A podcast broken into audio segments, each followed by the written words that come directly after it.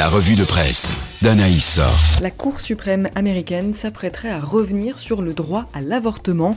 L'IVG au niveau fédéral est autorisé depuis 1973, mais pour réforme, c'est sans doute la décision judiciaire la plus clivante et la plus combattue de ces cinq dernières années.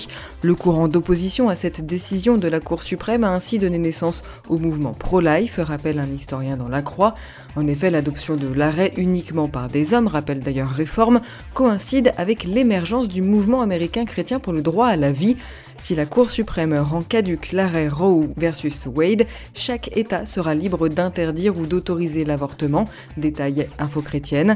Une grande victoire pour les militants pro-life d'après Famille Chrétienne. La Croix précise qu'à l'heure actuelle, l'avortement peut demeurer aux États-Unis très violent car il est autorisé jusqu'à ce que le fœtus soit viable, soit au sixième mois.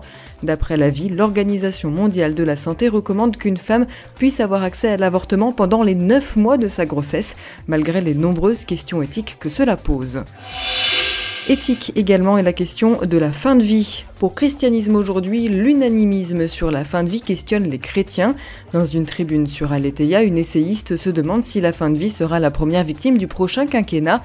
Citant le président du comité protestant évangélique pour la dignité humaine, Christianisme aujourd'hui affirme que cela revient à choisir une culture de mort ou de vie et que la demande d'euthanasie est une conséquence logique de l'athéisme de notre société.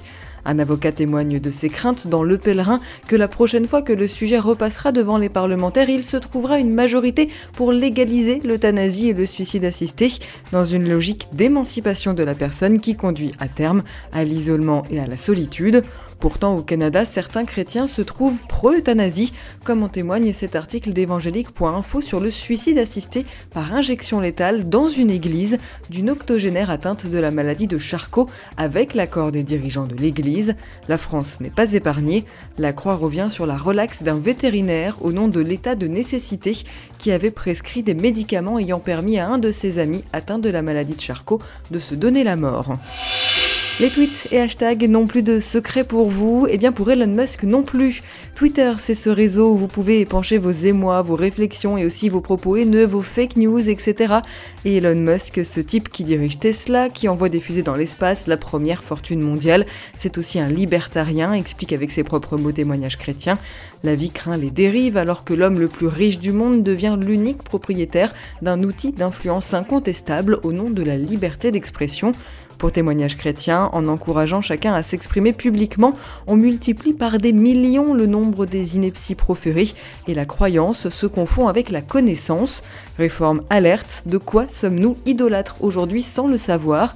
Dans nos sociétés où règnent des idolâtries peut-être plus sournoises que celles dénoncées autrefois, le pouvoir corrupteur de l'argent, la manipulation politique, celle des médias mal intentionnés ou encore la tentation du conformisme ambiant.